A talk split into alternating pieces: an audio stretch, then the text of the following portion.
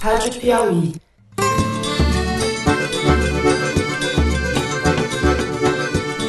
Olá, está começando mais um Foro de Teresina, o podcast de política da revista Piauí. A Comissão de Constituição e Justiça aprovou a constitucionalidade da proposta que cria a nova Previdência. Agradeço o comprometimento do presidente Rodrigo Maia. Eu sou Fernando de Barros e Silva, diretor de redação, e quem conversa comigo sobre a política brasileira é a repórter Malu Gaspar. Oi, Malu. gente. Ela nem espera eu falar oi, ela já vai falando oi, gente. É uma Oi, coisa de gente. É muita vontade de fazer o programa. Quanto aos seus filhos, em particular o Carlos, o presidente enfatiza que ele sempre estará ao lado dele. Em geração ao general Mourão, ele terá sempre o apreço do nosso presidente. E o editor do site, José Roberto de Toledo. Opa, Toledo. Opa! Pela primeira vez, um tribunal reconheceu que a pena aplicada ao ex-presidente Lula é abusiva, é pouco, mas é o início. A gente começa o programa falando sobre a reforma da Previdência, sobre a decisão do governo Bolsonaro de decretar sigilo sobre os estudos que embasaram a proposta, proposta que passou nesta terça-feira à noite na CCJ, Comissão de Constituição e Justiça da Câmara. No segundo bloco, nós falamos da nova crise entre os militares e Olavo de Carvalho, dessa vez orquestrada por 02, Carluxo, o insaciável tuiteiro jihadista do papai Bolsonaro. E para encerrar o programa, no terceiro bloco, nós vamos falar da decisão do STJ, o Superior Tribunal de Justiça, que manteve a condenação de Lula, mas reduziu a pena do ex-presidente no caso do triplex do Guarujá.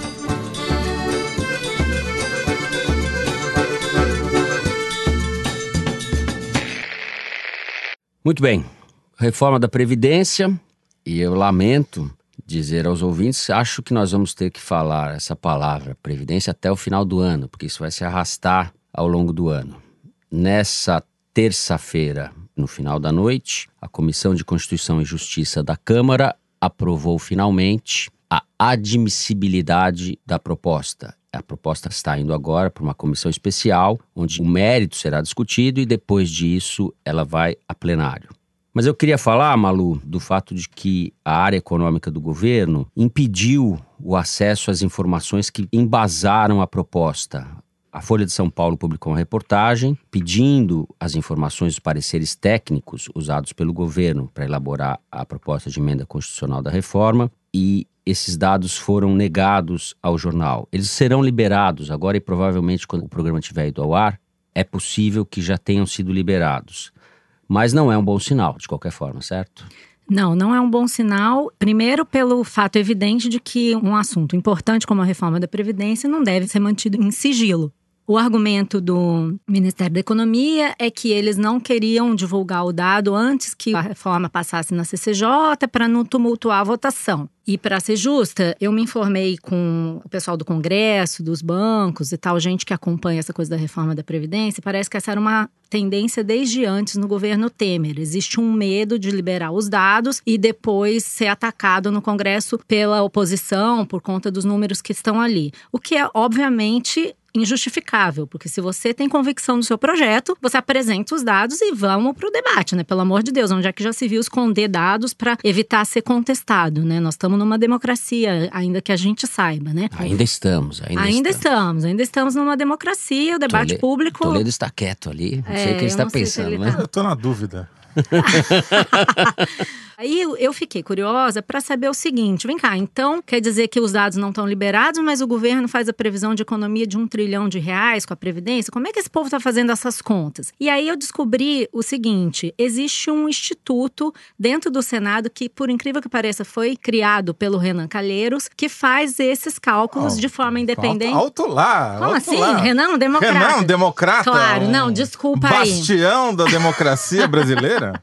Existe essa instituição chamada IFE, que é Uma referência da vida pública. Uma referência Sim. da vida pública nacional. Chefe da turma do pudim. Que nós já até falamos que a turma do Pudim acabou, mas Vai deixou explicar, seu vai legado. ouvir, mas deixou vai seu ouvir legado, deixou atrás. seu legado. É que se chama Instituição Fiscal Independente. E todo mundo que está fazendo as contas está olhando para os dados dessa instituição fiscal independente, que é um instituto com mandato, que não coincide com o mandato dos senadores. Então é uma coisa realmente técnica. E Talvez. o chefe é o Felipe, Felipe Salto. Salto, que foi assessor do pelo senador Zé Serra e é até um dos autores da proposta de criação dessa instituição, que faz acompanhamento fiscal do governo. Esse instituto, sim, rodou números em cima de um modelo fornecido lá atrás pelo governo e eles trabalham com um número. É claro, é, eles não conhecem as variáveis que o governo colocou no modelo, porque ninguém conhece, mas segundo os dados que eles recolheram do IBGE, do censo e tarará, mais os dados econômicos e rodaram em cima do modelo que o governo utiliza, eles chegaram a uma economia de 842 bilhões de reais, que é um pouco diferente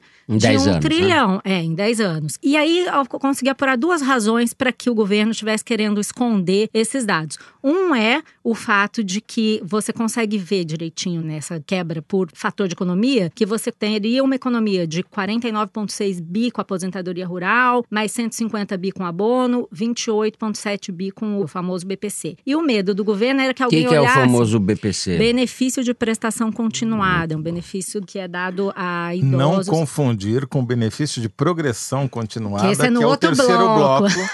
porque eu confundi dois podcasts atrás. Você falou isso? Eu já queria prender os aposentados. que é um passo natural em relação à reforma. Bom, e aí qual era o medo? Que ao olhar os dados, os deputados falassem: bom, mas então esse benefício de prestação continuada é uma economia pequena, 28 bi, tira os 28 bi. Ah, então essa aposentadoria rural é 50 bi, então tira os 50 bi. E que isso tumultuasse, diminuísse a economia.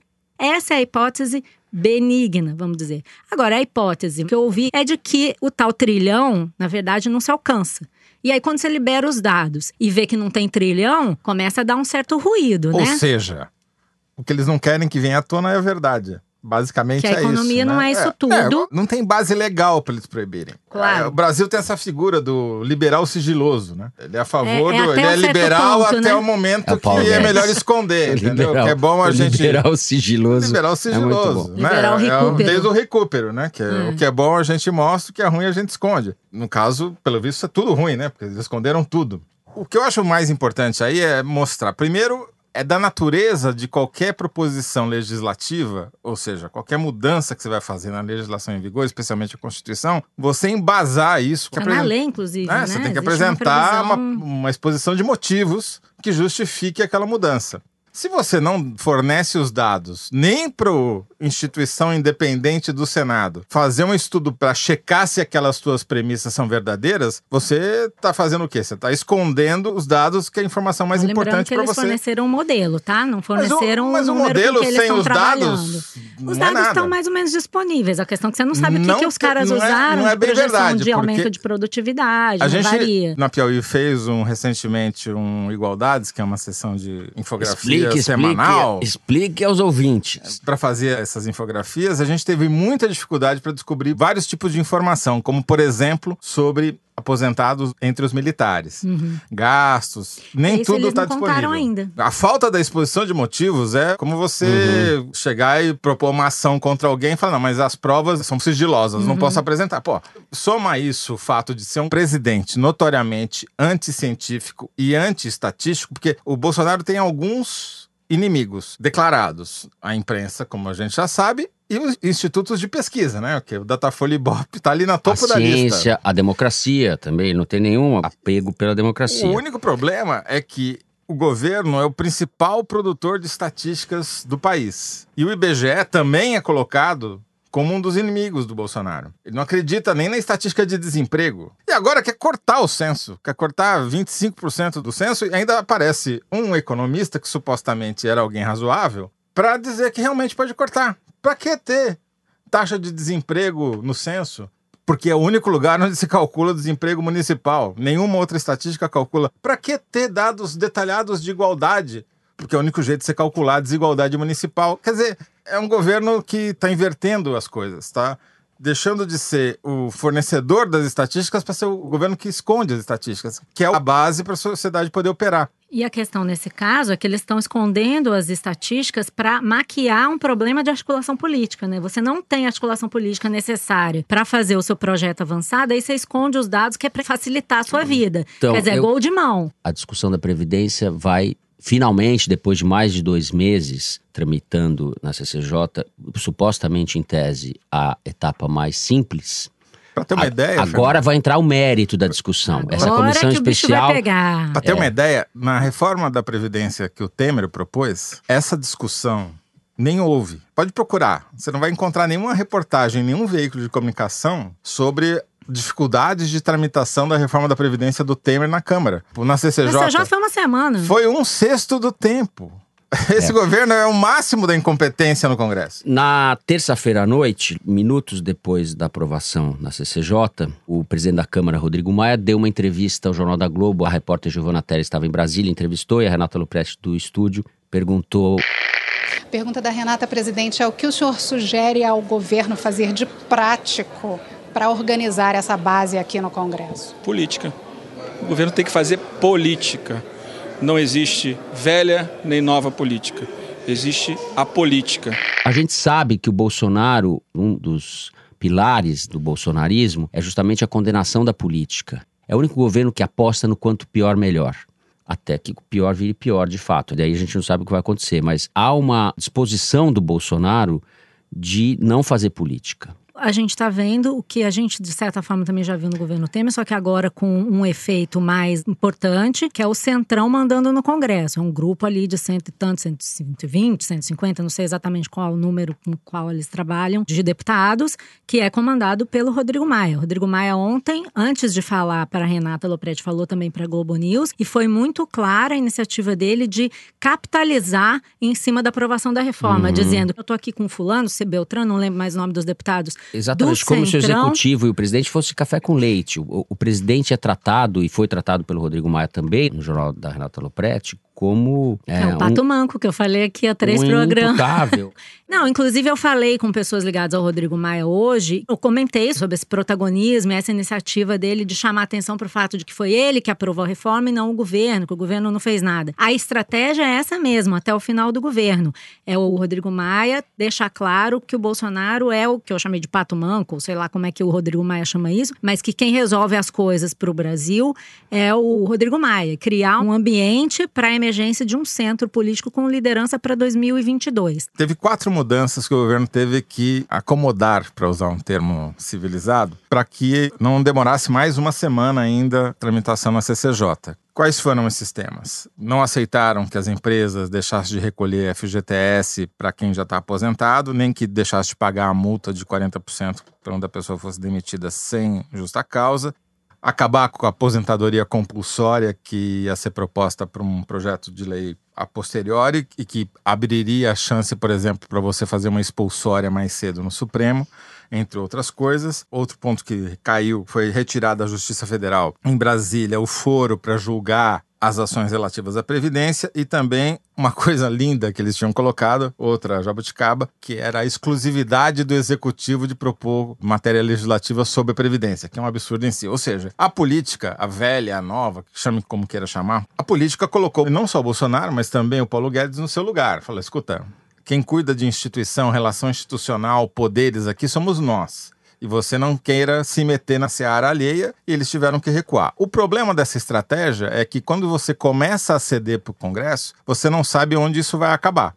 Se já na CCJ já teve que retirar quatro pontos, que tudo bem, não tem impacto financeiro sobre a reforma, eu quero ver na comissão de mérito como é que vai ser. Inclusive, tem uma matéria na Folha hoje dizendo que eles já estão negociando a liberação de emendas parlamentares, né? Sim, já liberaram uma verba Eu já extra tinha ouvido isso. para deputados Aham. que votarem a favor da. Que Ou Onyx- seja, que é a que o velhíssima já estava levantando emendas, tentando já resolver a liberação, porque vai precisar, né? E tem um fato simbólico da velha política colocando a suposta nova política no seu lugar, que aconteceu na CCJ, que foi o pito que um deputado do Centrão deu na Joyce Hasselman, que é a líder do governo no Congresso, que tinha falado durante seis minutos em tom estriônico. Não sei se percebeu a ironia, mas o deputado falou assim: Olha, eu não vou admitir que o governo faça obstrução A votação. na votação. Então, nós estamos nesse tipo de situação paradoxal, esdrúxula, e o que eu acho é que a condenação retórica da política só vai se acentuar, ou vai se prolongar por parte do Bolsonaro, dos seus filhos e desse núcleo amalucado, a franja lunática do governo, que é o Ministério da Educação, das Relações Exteriores, etc. Mas o núcleo lunático do governo começa pelo presidente e pelos seus, como eu vou chamá-los? Acólitos. Não, Ó, não são os acólitos, são os filhos mesmo, Ah, seus tá. rebentos. Bom, com isso, com isso, com isso, o primeiro bloco vai ficando por aqui. A gente sai da reforma da Previdência, mas continua falando de condenação retórica da política, agora da briga entre Carlos Bolsonaro e Olavo de Carvalho, de um lado, e os militares ou o núcleo militar do governo, de outro.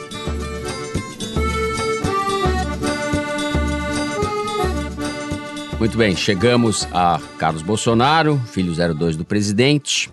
Eu vou recapitular. No domingo, ele que controla as redes sociais do papai, publicou no canal do YouTube de Bolsonaro um vídeo em que Olavo de Carvalho fazia críticas aos militares. Críticas é uma espécie de título de cortesia, porque ele só consegue Espinafrava. xingar, ofender, etc. Os milicos só fizeram cagada. Daí ele explica que entregaram o país aos comunistas depois da ditadura.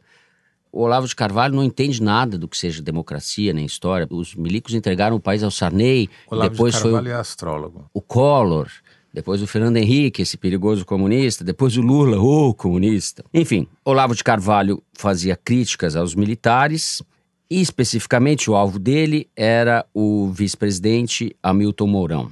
O vídeo foi colocado na conta do Bolsonaro no sábado e apagado no domingo, depois que a crise já estava instalada no governo. Desde então, ao longo da semana, o que a gente tem visto é uma sucessão, uma avalanche de provocações, insultos, tanto do Olavo de Carvalho como do Carlos Bolsonaro ao Mourão. E hoje, agora, quando estamos gravando, três horas atrás, o Carlos Bolsonaro disse que caiu no colo de Mourão algo que jamais plantou. Estranhíssimo seu alinhamento com políticos que detestam o presidente. Qualquer um sabe que Jean Willis não saiu do Brasil por perseguição, mas por uma esperta jogada política cultural, é político cultural. Ou seja, ele não para de fazer postagens atacando o Mourão. Maria Lúcia Gaspar, onde isso vai parar? A gente Ah. sabe que não vai parar. Vocês têm mania de achar que eu sou mãe de Ná. Onde é que vai parar?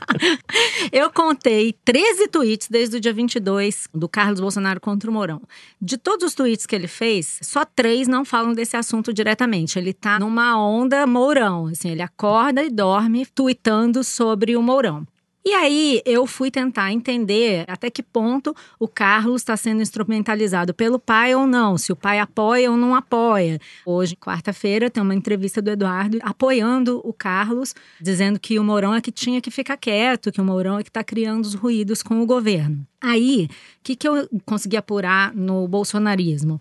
Primeiro que sim, o Jair estimulou sim esses ataques ao Mourão no começo, e depois quando viu que o clima pesou, ele tentou fazer o Carlos parar. E aí o Carlos não parou. E não só não parou, como no momento em que nós estamos falando, eles estão meio brigados. Quem que está brigado? Jair e Carlos. O Jair quer que o Carlos pare e o Carlos agora resolveu que não vai parar, porque até ele mesmo tweetou e a- o Instagram da sua cadelinha Pituca Bolsonaro também tweetou isso, que não é por briga, é pela verdade. Então ele se julga imbuído dessa missão de revelar a verdade, entre aspas. Então, se ele tá com essa missão, ele não vai parar. Ele precisaria é, voltar um pouco para a Câmara dos Vereadores do Rio de Janeiro, de onde ele recebe o salário. Ele é vereador nas horas vagas. A gente não sabe quais são as horas vagas, porque ele não faz outra coisa a não ser dizer bobagem no Twitter. Então, olha o que, que ele tuitou. Começa uma nova fase em minha vida. Longe de todos que de perto nada fazem, a não ser para si mesmos. O que me importou jamais foi o poder. Quem sou eu neste monte de gente estrelada? Bom, desde esse dia, Jair Bolsonaro não tuita nada. Aí eu fui procurar saber por que, que o Jair Bolsonaro não tuita mais nada desde esse dia. E o que eu descobri? que na verdade não foi o Pape que tirou a senha do Carlos Bolsonaro, foi o Carlos Bolsonaro que tirou a senha do pai. Portanto, Jair Bolsonaro não tem mais a senha do Twitter, por isso ele não consegue twittar, porque o Carlos Bolsonaro é quem twita para ele. Essa é a explicação. Oi, gente, tô eu aqui para atualizar essa treta aí das redes sociais de Carluxo e Jair Bolsonaro. Depois que a gente gravou o programa, essa história de que o Jair não estava tweetando porque o Carluxo que tinha a senha do Twitter, isso se espalhou. E aí, o Carlos Bolsonaro reassumiu o Twitter do pai, já botou lá várias postagens sobre vários assuntos, igreja, governo, e obviamente denunciou a fake news de que ele tinha segurado aí o Twitter do pai. Então continuamos aí, a treta continua. Quer dizer que agora, nessa altura, o general Heleno deve ter colocado os arapongas do Planalto para tentar descobrir a senha do Carlos Bolsonaro que ele trocou. Eu chutaria Pituca 64. Ou Qual seja, senha você chutaria? A minha senha é impublicável, porque é baseada no Olavo de Carvalho. Então. A minha é Olavo chanchada. 17. Chanchada. é melhor assim. Bom, o fato é o Vamos, aí, seguinte. vamos pedir sugestões aos ouvintes? É, qual, é a será senha do Bolsonaro? Twitter? Vamos ajudar o Jair Bolsonaro a recuperar a senha vamos, do é, seu vamos Twitter. dar uma nova senha para Bolsonaro. Mourão 22. que Morão tal? 22. Morão 22 é boa. Morão 20... Ou Morão 20 também, né? Não, o São os mais precipitados. Mas você perguntou o que, que vai acontecer. Coisa boa não vai ser, porque a verdade é que o Mourão, embora não seja querido dos militares, ele não era um super Uhum. integrado ali. Tinha o Santos Cruz, tinha o Heleno, tinha outros militares. Heleno que é muito mais próximo Muito do mais Bolsonaro. próximo do Jair Vilas Boas. o Morão, o vamos lembrar, Boas. é o único general não haitiano, não participou da MINUSTAH, não É, participou da é Força. É outra, outra panela. Gás nobre, né? Não se mistura. É. Radicais livres. Mas o fato é que Porém, agora... é o único que não pode ser demitido. Não pode ser demitido e representa, de certa forma, a ala militar do governo. Na verdade, o Olavo de Carvalho, ele não atacou só o Mourão, ele atacou os militares. E o próprio Carlos, ao retuitar alguma coisa aqui de algum apoiador, já por tabela, atacou o Santos Cruz. Ele tá atacando, na verdade, os militares em geral, né? E aí tá minando mais um foco de apoio ao Bolsonaro. A questão é, pro Olavo, isso é super interessante, porque a gente já entendeu que o jogo do Olavo é criar o caos. Apoiou o Bolsonaro, tá ali, mas tá vendo que o negócio não vai dar certo, então ele já cria o caos, joga todo mundo contra o que ele chama de estamento burocrático, e aí, se o governo der certo, ele apoiou, se não der, ele avisou. Então, o Olavo tá na dele. A questão é o que o Jair Bolsonaro vai fazer quando ele perdeu o apoio dos militares, os evangélicos, parte está apoiando, parte não está. Então, existe um jogo político aí que, como você mesmo já falou no outro bloco, ele está desprezando. Isso não é uma coisa que você controla, pode ter efeitos que ele depois vai se arrepender, né? Toledo, qual é a senha? A senha é parelha. Porque os Bo- o, é, o Bolsonaro não é uma entidade única, né? Ele é uma parelha. Eles são, é, são vários, Ah. né? São quatro, pelo menos. Talvez seis, se a gente somar a Pituca e o Hélio. Ele é tipo o Fernando Pessoa. Não, é, não, Queiroz, não esquece do Queiroz. o, não, o Queiroz é o que cai da parelha, né? E fica Tá pelo certo. caminho ali. Por quê? Tem o Flávio, cuja função é fazer as relações institucionais da família com os vizinhos e o pessoal lá de Rio das Pedras, né? Homenagear policiais brilhantes que não matam ninguém. De carreira ilibada. Exatamente. A função do Carlos é criar a paz, promover a igualdade entre os povos e a concordância entre as pessoas, a Confraternização. confraternização geral da nação. E a função do Eduardo é estender essa confraternização ao mundo. Né? Ele tem a, a função de criar uma ponte com outras pessoas, tipo Trump, tipo Benjamin Netanyahu, que também empenham suas vidas em promover a paz e a harmonia. É um kantiano, Malu. O Kant que defendia a paz perpétua. Cabeção, A paz cadê a perpétua vinheta? entre as nações. Então- Eduardo Bolsonaro, um kantiano. Então a gente tem que sempre a- analisar os Bolsonaro como essa parelha, porque eles estão amarrados juntos. O problema é que nós estamos de carona nessa carroça, né? Por mais que haja briga pela senha, eles sempre terão que ir na mesma direção. Não tem como uma parelha se movimentar em direções opostas. E se a gente olhar até agora, eles têm conseguido fazer isso, e não só nesse governo, desde sempre. Tem uma divisão de trabalho, uma divisão geográfica entre eles. O pai colocou o Carlos na Câmara Municipal aos 17 anos para impedir que a ex-mulher se reelegesse vereadora. O Flávio é, é o cara que faz essa relação com as origens do bolsonarismo. O Eduardo entrou mais tardiamente na política para tomar um jeito. O pai levou para Brasília, acabou se elegendo deputado e hoje faz essas relações internacionais. Conseguiu virar presidente da Comissão de Relações Exteriores da Câmara e faz essa ponte com o trumpismo, com esse movimento de direita internacional. Enfim, então, por mais que haja dissonância momentânea entre eles, eles continuarão sendo uma parelha. Isso não vai mudar. O que vai acontecer é que essa parelha, por natureza, ela vive de criar atritos com outras pessoas. Ela não se afirma por proposta, ela se afirma na reação, ela se afirma no confronto. E o confronto agora é com os militares personificados na figura do vice-presidente da República. Onde isso vai dar, tô com a Malu, também não sou pai de Iná.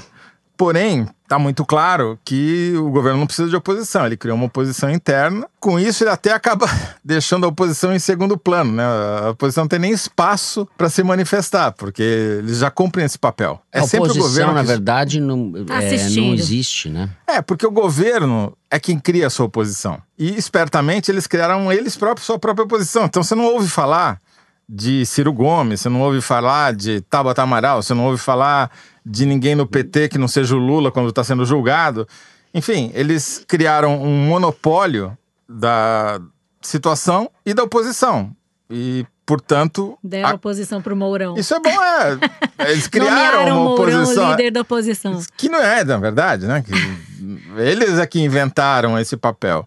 Então, essa história, essa narrativa que eles cultivam é uma narrativa dessa parelha, que joga junta e que vai levar a carroça sei lá para onde. Eu acho que essa reação ao Mourão, ela também acontece porque o Mourão realmente está se destacando aí como um interlocutor para vários outros setores que não encontram voz no governo Bolsonaro. E isso, de alguma forma, incomoda o bolsonarismo, senão eles não estariam reclamando. Não é toa que até o Lauro Jardim publicou que uma das coisas que criou estresse com o Carlos Bolsonaro foi o encontro do Mourão com Mangabeira Unger. Nas minhas conversas também ouvi falar que o encontro do Mourão com o Fernando Henrique Cardoso, todos lá em Boston, no, na, Brasil Conference, também geraram esse problema. Então, eles não gostam quando o Mourão se afirma como interlocutor para esses outros setores. Se o Mourão tiver uma unha encravada, eles vão reclamar da unha Exato. encravada. Claro, tudo, então, tudo sei, são mas... pretextos. E o Mourão, que é uma figura também que já disse muitas batatadas na campanha, levantou a tese do alto golpe, quem não se lembra disso, né?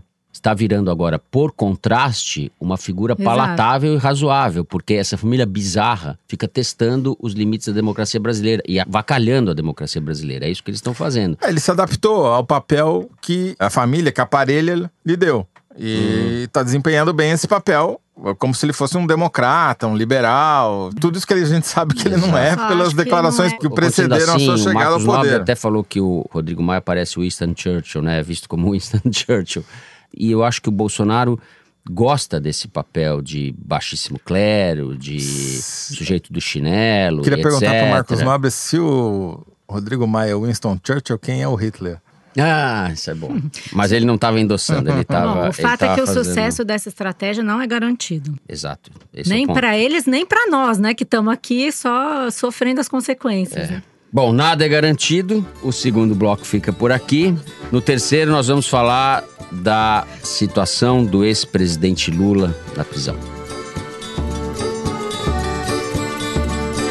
Nesta terça-feira, 23 de abril, a quinta turma do Superior Tribunal de Justiça decidiu por unanimidade manter a condenação do ex-presidente Lula no caso do triplex do Guarujá, mas e aí está a notícia: reduziu a pena, que passou de 12 anos e um mês de prisão, para 8 anos, 10 meses e 20 dias. Essa nova dosimetria, como se diz em jargão da pena, abre caminho para que Lula deixe o regime fechado a partir do mês de setembro, quando ele completa um sexto da pena. Foi uma vitória da defesa do Lula, embora eles tenham reclamado, assim vejo eu e se abre aí um período de muita especulação a respeito do que vai acontecer com o Lula na prisão. Consequências políticas disso, Toledo. Como é que você está vendo essa questão? Essa questão daí a gente tem que essa questão. começar pela sopa de letrinhas que é a justiça, né? Então, além do STJ, que é o Superior Tribunal de Justiça, você tem outros dois agentes que também atendem por siglas. Primeiro é o TRF4, que é o Tribunal Regional Federal da Quarta Região, lá do Sul, aquele que já condenou a, o Lula nessa mesma ação, que deu essa pena aí dos 12 anos, uhum. que deve julgar em segunda instância a condenação dele pelo sítio lá de Atibaia, que, segundo a sentença do juiz Moro, foi um imóvel que recebeu melhorias da Odebrecht, de outras empreiteiras, indevidamente, o que caracterizaria a corrupção. Bom, o ex-juiz Moro. Ex-juiz Moro. No caso, aliás, não foi nem ele, né? Não foi a, a Gabriela, a Gabriela Hart. Hart. que era a substituta. A do sítio, a Gabriela Hart. O que, que eu acho que acontece?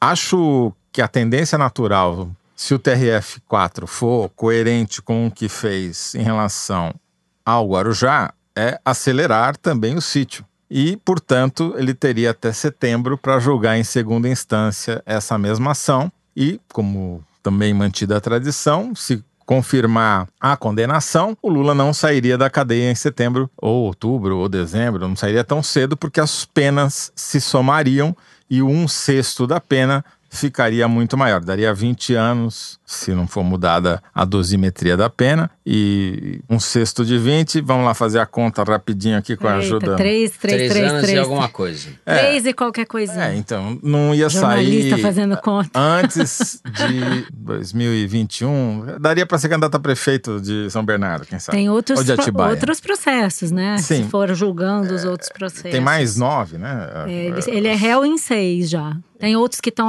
Em em, em fase fase, de- de... decisão sobre se vai denunciar. Tem em São Paulo, tem em Brasília, Isso. tem um monte de lugar. Uhum. Então, assim, eu acho que, apesar de toda a especulação que se criou desde ontem, eu acho muito improvável que o Lula saia da cadeia. Eu acho que você tem uma avalanche de processos sobre ele, e mesmo que saia, vai ser por um período muito breve. Vai voltar. Do ponto de vista político, se ele sair da cadeia, ele automaticamente vira o foco da oposição não Mourão, né? A oposição externa do governo. O que vai ser péssimo para o PT, o que vai ser péssimo para os partidos que estão tentando se colocar como opositores não petistas. Se ele não sai da cadeia, continua o esquema que está, que é o PT paralisado e o resto da oposição tentando se encontrar. Quer dizer, para o governo Bolsonaro seria simbolicamente ruim ter o Lula solto. Em casa, né? Solto não, nem em casa. assim. É, nem, é, nem em casa, É, né? em Porque casa ele só sai para trabalhar. Na verdade, ele É. dorme na cadeia, sai para trabalhar, precisaria arrumar um. Se ele Tem que continuar em decidir ele Curitiba, vai em ter que casa, arrumar se um em trabalho em Curitiba, Curitiba, exato. ou conseguir uma transferência para São Paulo, enfim. Mas eu acho tudo isso um cenário muito improvável. E mesmo que isso aconteça, tem um aspecto bom para o governo Bolsonaro, porque vai dar assunto, né? Imagina o Carlos Bolsonaro um falando sobre o à Lula solto, aí que ele não devolve a senha para o Bolsonaro nunca mais mesmo. Agora, quanto à questão do sítio, tem só uma informação que eu peguei aqui com os advogados que atuam nesse processo. Na verdade, os autos desse processo nem foram remetidos ainda para o tribunal. Então, mesmo que eles sejam bem céleres, há uma boa chance aí de ah, vencer o prazo para a decisão sobre se o Lula vai progride de regime ou não, antes de ter um julgamento no caso do sítio. A não ser que eles façam, assim, numa velocidade recorde, superando o recorde do caso do triplex. Toda essa confusão em torno do Lula não resolve o problema do PT. Se o Lula for para casa, se o Lula for trabalhar, se o Lula ficar preso, o problema central do PT não desaparece. Porque a bandeira Lula livre já está politicamente gasta. Ela está remetendo a um passado que, no fundo, o partido não quer rever, não está disposto a fazer autocrítica e que já derrotou o PT nas urnas. O próprio Edinho Silva, que foi ministro da Dilma, foi tesoureiro da campanha dela, hoje é prefeito de Araraquara, escreveu um texto para circular no PT, em que ele admite que o Bolsonaro tem base popular, que o Lula livre se esgotou e o Lula precisa fugir do isolamento. Né? A questão é que quem que vai topar se aliar ao PT? Ontem, por exemplo, em Brasília, teve um evento de 100 dias de governo em que estavam Marina e Ciro Gomes. E ambos disseram que querem fazer oposição longe do PT. Os dois, em algum momento, culparam o PT pela emergência do Bolsonaro como fenômeno. Então, a questão continua. Né? Eu concordo com o Toledo que essa discussão em torno de se o Lula vai, se o Lula fica, a gente vai ter uma discussão, a gente não sabe para quando, mas vai haver um julgamento no STF sobre se a prisão em segunda instância está mantida ou não está mantida. Isso pode afetar os rumos aí da história do Lula. Mas o fato é que é o seguinte: enquanto o PT se agarra a essa questão do Lula, Lula livre, Lula solto, ele não consegue encontrar alternativas. Porque É. está evidente que o Lula precisa ser aposentado como porta-voz. Pode se cultuar o Lula, mas ficar pendurado na imagem do Lula não vai resolver o problema da oposição no momento e do PT, então, muito menos, né? É, eu concordo com o fato de que haverá uma série de mobilizações no âmbito da justiça, porque existem ações que estão tramitando tal, e a do sítio já foi julgada em primeira instância, terá que ser julgada em segunda instância em algum momento, mas não seria até setembro, de qualquer forma, né? A justiça vai ter que se mobilizar de maneira política, ou dando margem para que se faça uma leitura política dessa até aceleração, como já fez. Então, esse é um ponto. Eu tenho muitas dúvidas sobre quais são as consequências do Lula saindo da prisão. Eu não sei se é bom para a esquerda, eu não acho que seja bom para o PT. Acho que o lulocentrismo no PT é uma maneira de manter o partido refém do passado, mas me incomoda muito, pessoalmente, eu acho que a prisão do Lula, da forma como se deu, a condenação em segunda instância foi acelerada para que ele fosse excluído do processo eleitoral e a condenação inicial foi feita pelo então juiz Sérgio Moro e beneficiou o hoje chefe do Sérgio Moro, ou seja, essa condenação e esse processo todo tem muito de kafkiano para mim, é meio bizantino, para usar uma palavra que eu usei em outra circunstância. O juiz que virou ministro do principal beneficiário da, da condenação decisão. do Lula. Da, Mas da, ontem foi confirmada em Ou terceira seja, instância essa tá decisão, tá, né? Foi ontem confirmada. já foi a terceira instância. Eu não estou desconhecendo isso nem os hum. outros processos. Mas a mim incomoda demais a gente tratar isso como se fosse uma situação normal. Eu acho que o Lula é responsável por muitas coisas, muitos malfeitos e crimes de corrupção que foram cometidos no seu governo.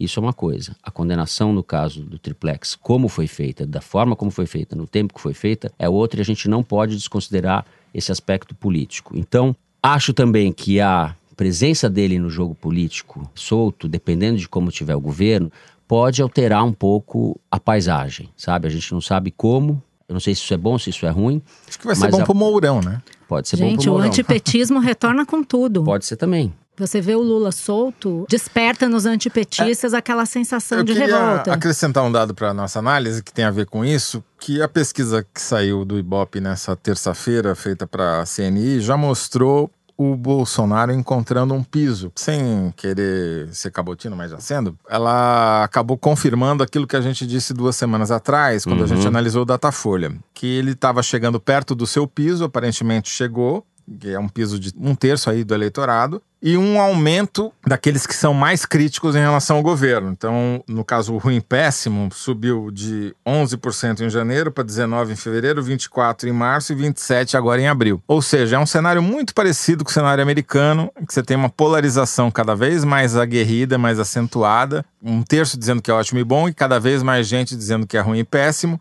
e diminuindo aqueles que ficam em cima do muro que dizem que é regular. Isso significa que o Bolsonaro dificilmente, mesmo com a reforma da Previdência, mesmo com o desemprego recorde, com os pobres perdendo renda, mesmo sem dar aumento real para o salário mínimo, ele dificilmente vai perder a sua base popular. Ela pode ficar menor, mas ela continuará existindo, que é uma característica nova na política brasileira, porque os governos de direita no Brasil nunca, raramente tiveram uma base popular resiliente. Né? E isso tem que ser levado em conta pela oposição, porque é a ideia da maior minoria, né? A ideia da maior minoria que a gente já falou aqui, da melhor minoria, né? Da minoria mais engajada, etc. Me parece que o Lula livre não é suficiente para engajar a oposição porque ele divide. Tem, divide a oposição, sem né? dúvida. Tem muita gente na oposição que não concorda com essa ideia.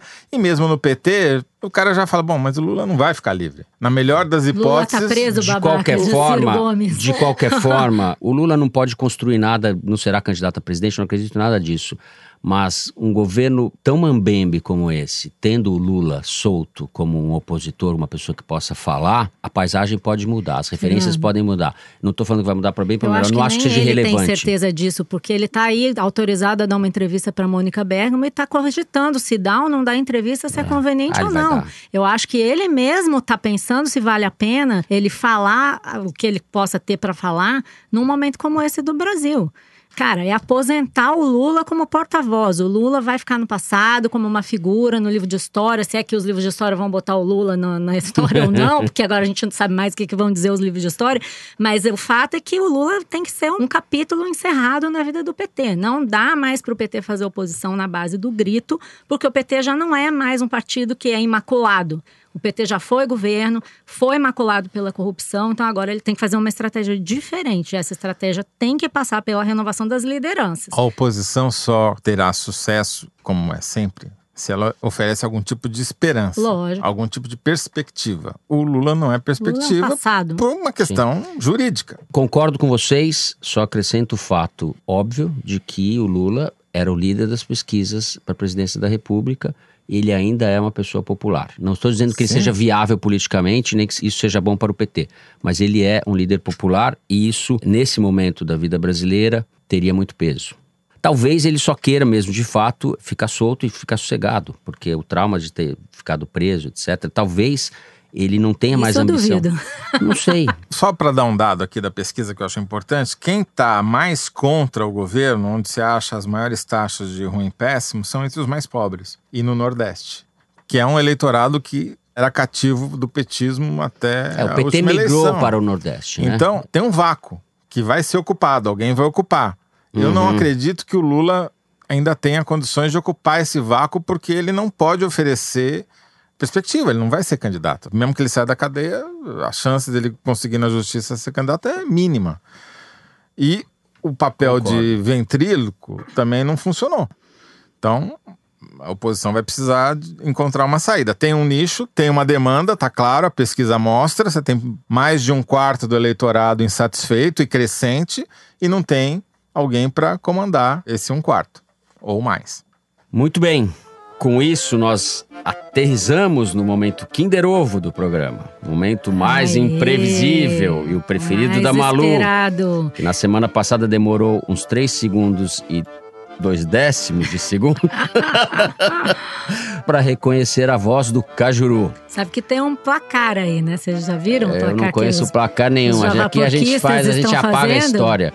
Como Olavo de Carvalho, Stalin, pelo essa Twitter, turma um toda. a placar gente- javaporquista. É a torcida Malu organizada. É. É, galera, vocês estão pensando que eu não sou Carlos Bolsonaro, mas eu tenho lá, Ouvintes, dou minhas vocês deveriam pedir uma entendeu? CPI do Kinder Ovo Que aqui no isso? programa. Vocês não admitem a meritocracia? É a Luca. turma, torcidas, torcida Unidos pela Malu. Solta aí, Luca, por favor.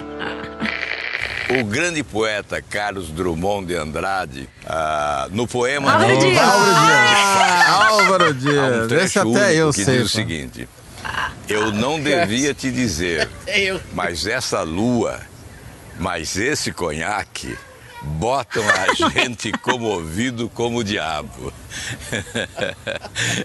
Na verdade, eu não tomei conhaque não, viu? Mas realmente a- Imagina. A, lua é belíssima. Tomou né? não.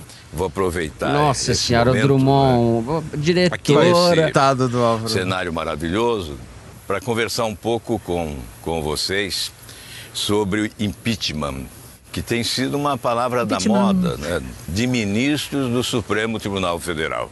Você pode falar em impeachment de um dos ministros ou de mais de um. Nós devemos buscar como alvo não a instituição, mas esse ou aquele ministro que a enfraquece diante da sociedade brasileira. Eu acho que ele tomou o conhaque. Não, o conhaque, Eu- sim. eu- ele fazia ele, lua, ele ter tinha dito o contrário, eu acho que ele tinha tomado um tinha tomado um. Imagina. Poema das Declama, Sete declama, Faces. declama. Declama aí, cabeção. Não, não vou aí. declamar. O problema é que o Brasil tem Drummond, mas tem Álvaro Dias também. E tem Ai, ai. conhaque, graças a Deus, né? Bom, a produção me Conhaque é a informa. solução. pra Conhaque é a solução. É o Álvaro Dias, evidentemente, senador pelo Podemos do Paraná, em vídeo no seu canal no YouTube na última sexta-feira, 19 de abril. Eu só quero sugerir o seguinte a vocês, ouvintes. Esqueçam o Álvaro Dias e leiam um poema do Drummond essa semana. Escolham um livro e leiam qualquer poema do Drummond que vocês vão estar ganhando. Tem inclusive um que ele fez em homenagem ao Fernando e a mim, que é E Agora, José? Exato. Foi feito pra gente. Ai, ai. Muito bem. Eu gostei desse Kinder Ovo. Não, é Mas porque- esse cunhaque, essa boca mole, que eu falo assim com a boca mole. Sei lá o que eu tô falando mais. Que poeta é esse? Sérgio? é Eu vou ler um coisa. poeta pra você. Quando a única coisa que lhe resta é o último suspiro de vida, surgem estas pérolas, que mostram Carlos muito mais do que palavras ao vento. Mas algo que Você já é acontece boba. há muito. O quanto querer ser livre e independente parece a maior crueldade Ai, para alguns. Muito bem. Agora é a hora das cartinhas que vocês, ouvintes, mandam pra gente pelo Twitter, pelo Facebook, YouTube, Instagram ou para os mais prolixos ou mais antigos, como eu, o velho e sempre eficiente e-mail foro de. E foi pelo e-mail que a gente recebeu a seguinte mensagem, eu começo por ela, que muito nos enobrece, Maria Lúcia. Abre aspas. Opa, aqui é André Valença, do Recife. Escuto o foro há um mês e meio, indo para a faculdade de bicicleta. Sou sobrinho de Alceu. E pirei quando que Fé na. Perua soou uma vez no programa. Olha que emoção. Já mostrou para o seu? Tem que mostrar. Eu sou muito Continua fã a carta dele. Vibrei quando tocou a segunda vez. Decidi mandar um abraço pros três na terceira. A conotação política da obra dele nem sempre é sublinhada. Aproveito para deixar outra sugestão musical do Menestrel de São Bento do Una, a profética Papagaio do Futuro, muitíssimo adequada para a época de um Brasil que se curva à sedução barata do neoimperialismo americano e dança temerosamente conforme o compasso do preço do diesel. O sobrinho do Alceu Valença, André Valença, muito obrigado, André. Um abraço para você. Que mensagem. É o seu Valença. Marina chama de seu Valença. Seu Valença. A Marina é a filha da Malu. Minha filha é fãzérrima do Alceu Valença. É o seu Valença. Seu Valença. É, é. Bom, e já Fé que na nós... perua, seu Valença. Fé na perua, papagaio do futuro. Então vamos lá, já que estamos no Nordeste, eu vou ler aqui a mensagem do Enoque Júnior, que nos escreve de onde? De onde? Vê se você adivinha. Recife? Não, Teresina. Opa. Ele disse: numa manhã de sexta-feira, não tão quente em Teresina, eu estava escutando foro. tem uns 40 graus. É, não tão quente em Teresina, isso não existe. Estava escutando o foro com minha melhor amiga, também piauiense, Carla Holanda, quando eu recebi o e-mail informando que eu tinha sido aceito para o mestrado na Northern Arizona University. Sinto que vocês estavam presenciando este momento de alguma forma, ou quem sabe me deram um pouco de sorte, não é mesmo? Ai, claro! Nós estávamos torcendo para você, mesmo sem saber. A gente sempre torce pelos nossos ouvintes. Do Piauí para o Do Arizona. Piauí para o Arizona, para Northern Pa- Arizona University. Como chama nosso ouvinte? O ouvinte Enoque Júnior. Muito bem. Muito bem, tem Muito mais bem, um Enoque. Um abraço. Parabéns, Enoque. Boa sorte lá. Agora, ó a mensagem que a gente recebeu no Twitter. O Bernie, ou Bernie, não sei se for no meu inglês é Barney, tirou print de um grupo de WhatsApp de ouvintes do foro, mostrando que eles fazem um placar de quem acertou mais vezes no momento Kinder Ovo. E nisso a Roberta Barcelos respondeu dizendo: Malu, nota a gente! Somos quase 70 pessoas do Brasil todo.